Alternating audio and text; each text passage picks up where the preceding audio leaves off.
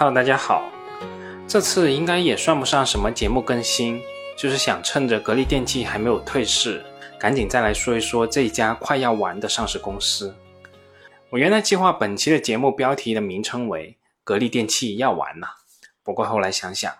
也没必要做什么标题党，还是继续维持一下我这个一本正经的胡说八道的形象比较好。既然我要继续说说格力电器的员工持股计划。那这次又从何说起呢？我想，我们还是从二零二一年六月三十号的格力电器年度股东大会说起吧。对于这次股东大会，一些媒体又给出了格力电器的另外一些黑点，比如董明珠缺席线下股东会，股东会现场人数缩水明显等等。对于这个说法，我真的有点哭笑不得。董总在七一要去参加什么会，大家都很清楚。通过视频的方式出席也是很正常的一种方式，比如说恒瑞医药也曾经采取这样一种方式召开股东大会。到了格力身上，怎么就变成黑料了呢？至于现场人数缩水这个，我就更有发言权了。我原来就是计划到现场参加股东大会的，不过由于疫情的原因，公司不太欢迎广深等地的股东现场出席，所以我的参会计划因此作罢。虽然现场参会的股东明显缩水，但其实参与这场股东大会的股东可真不算少。根据公司的公告，参加本次股东大会的现场会议和网络投票表决的股东及股东代理人一共有一万三千四百一十六人，代表有表决权的公司股份数三十一点四五亿股，占了公司有表决权股份总数的百分之五十四点五八二零，其中。通过现场投票的股东八十人，代表有表决权的公司股份数十七点八亿股，占了上市公司有表决权股份的百分之三十点八九零四。通过网络投票的股东一万三千三百三十六人，代表有表决权的公司股份数十三点六五亿股，占了上市公司有表决权股份总数的百分之二十三点六九幺六。这几项数据不知道大家有没有概念？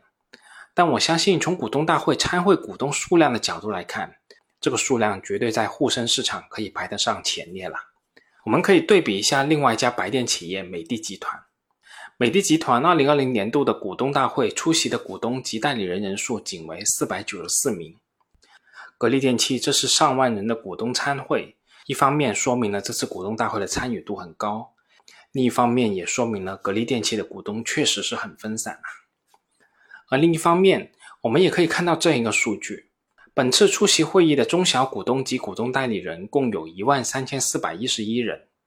代表有表决权的公司股份数十六点九八亿股，占公司有表决权股份总数的百分之二十九点四六八六。相应的，我们也可以推算出参加这次股东大会的董监高和机构股东是五家，合计持股比例为百分之二十五点一一。从以上这两项数据对比，我们可以很清楚的看到，其实参与投票的中小股东的持股比例已经高于董监高和机构股东了。对这个现象，我是喜闻乐见的。格力电器是我们所有股东共同所有的公司，我们理应运用手中的权力参与公司的重大决策。这也是我之前所说的，可以用你作为股东的权利去表达你自己观点应有之意。那最后，我们再来看看第十二项议案的表决情况，也就是提请审议关于珠海格力电器股份有限公司第一期员工持股计划草案的议案。同意这项议案的股东共计有十六点五九亿股，占了出席会议的所有股东所持股份的百分之七十五点七四九六。反对的有四点六亿股，占了出席会议所有股东所持股份的百分之二十点九八零九。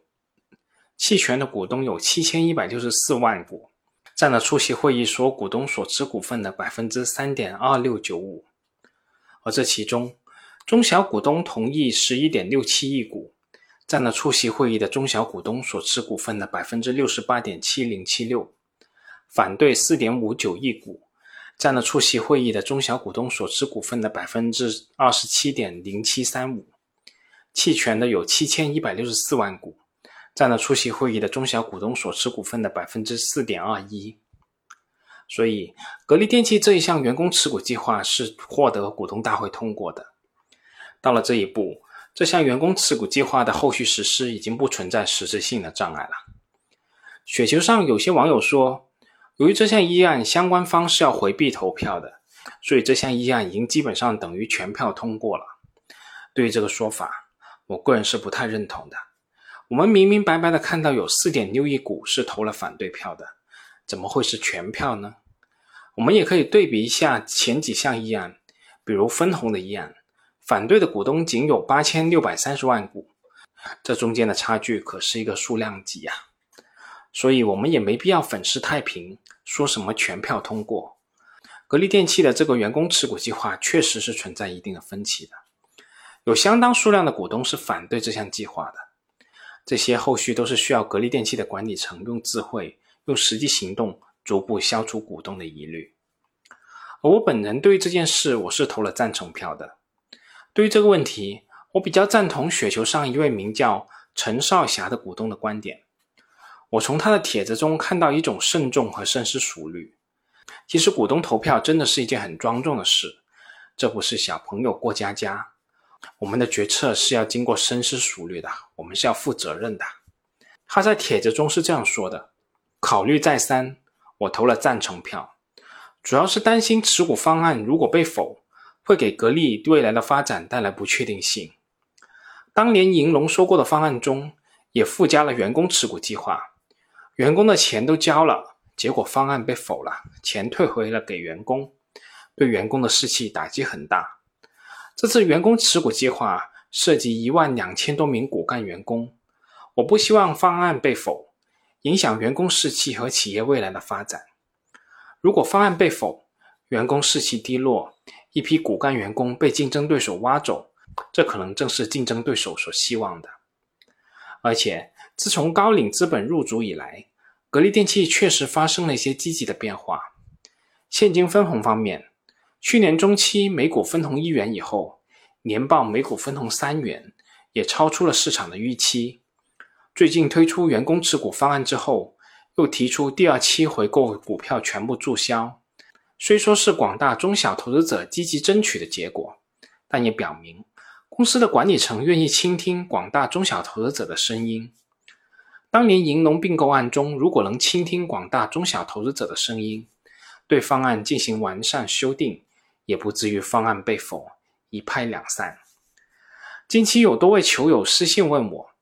当年银龙的并购案中，我连续发文要求修订完善方案。这次格力推出员工持股计划，为何没有反对？想听听我的意见。我觉得，当年格力收购银龙，拟增发十五亿多股格力电器的股票，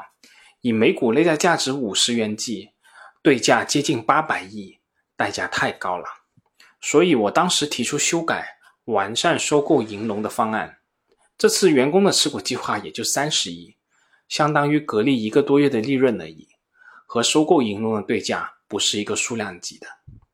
作为一名持有格力电器十多年的老股东，我希望格力通过这次员工持股计划，达成正向激励，有效提振员工士气，推动格力重振雄风，续写辉煌。正所谓莫让浮云遮望眼，犹存风景未知音。我们不妨静下心来，听其言，观其行吧。好了，这次我们就说这么多，我们下次再见吧。